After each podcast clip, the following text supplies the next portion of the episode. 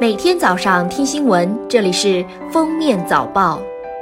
各位听友，早上好！今天是二零一九年五月十三日，星期一，欢迎大家收听今天的封面早报。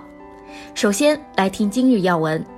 记者从广东省卫健委和佛山市有关部门获悉，经查，近期发生的南方医科大学顺德医院新生儿感染事件是一起由肠道病毒引起、因管理不善造成的严重医疗事故。现已查明五例患有新生儿肺炎等基础疾病的患儿死亡，十三例感染病例已治愈出院，一例仍在院治疗，病情稳定。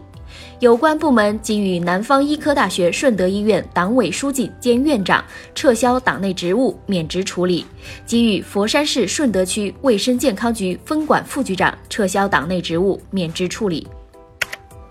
近日。关于做好二零一九年城乡居民基本医疗保障工作的通知明确，二零一九年居民医保人均财政补助标准新增三十元，达到每人每年不低于五百二十元。大病保险政策范围内报销比例由百分之五十提高至百分之六十。对于大病和慢性病患者来说，医药费用将报销更多。二零一九届全国高校毕业生达八百三十四万人，教育部十日发通知，要求不准以任何方式强迫毕业生签就业协议和劳动合同，不准将毕业证、学位证发放与毕业生签约挂钩，不得以护党托管为由劝毕业生签虚假就业协议，不准将毕业生顶岗实习、见习证明作为就业证明材料。下面是热点事件。一九八六年，江苏人耿万喜因涉嫌诈骗罪被判处五年有期徒刑，剥夺政治权利一年。此后，他不断申诉。去年六月五日，最高法第三巡回法庭改判其无罪。随后，耿万喜向盐城中级人民法院申请国家赔偿。今年五月六日，耿万喜收到了盐城中院不予赔偿的决定，理由是耿万喜一九九零年就已经被释放了，不能适用一九九五年一月一日才正式实施的国家赔偿法。银行讨债员陈林因欠款人常换手机号无法催讨，二零一八年三月，他联系在移动工作的吴小芳，吴小芳以每个号码两元的价格帮其查号。之后，陈林以每个四元的价格转卖给中介。日前，两人因侵犯公民个人信息罪，被法院判处三年以上有期徒刑。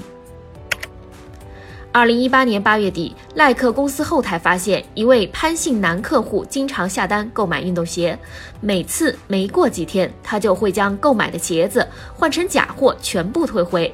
潘某通过官网购买商品后，以七天无理由退货申请退货，共退假冒运动鞋百余双，涉案金额达十万余元，日前已被依法批准逮捕。五月四日，江西吉安一农业公司报案称，数千斤即将上市的小龙虾突然死亡。民警在案发现场发现三个农药瓶，经查是两名未成年人花十元买了三瓶农药并投毒。熊孩子的父亲道歉称，平时管教不严，以后会好好教育孩子。民警责令其补偿农业公司损失。近日。海南 D 七幺六六动车上，前座李某调整座椅时，无意间把后座杨某的水杯碰翻，杨某竟把滚烫的开水灌入李某的衣领。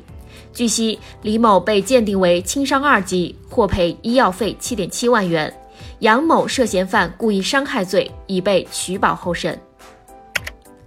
近日，有网友视频爆料称，浙江义乌一家永和豆浆的员工直接用手臂搅豆浆。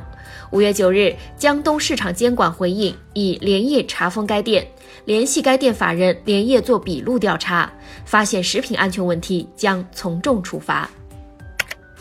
十日，贵州贵阳警方发布通报称，成功破获一起非法吸收公众存款案，嫌疑人张某在骗取公众一千多万元后逃出国外，还嚣张地发布视频称：“听说全世界的人都在找我，我在这儿。”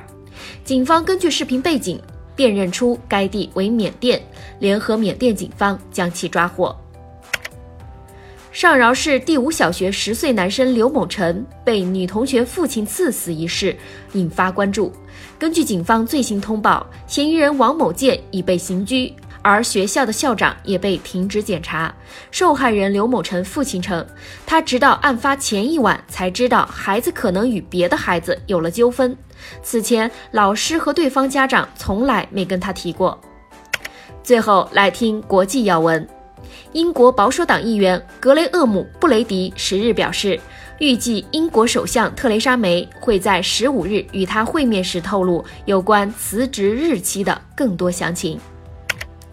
印度空间研究组织日前发布消息说，印度将于今年七月九日至十六日发射第二个月球探测器“月船二号”。该探测器将携带十四个有效载荷或研究装置，计划九月六日前后在月球南极区域着陆。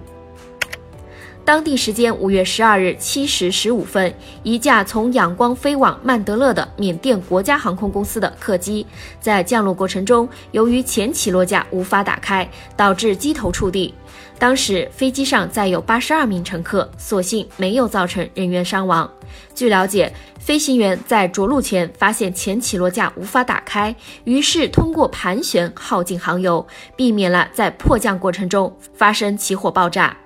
感谢收听今天的封面早报，我们明天再见。本节目由喜马拉雅和封面新闻联合播出。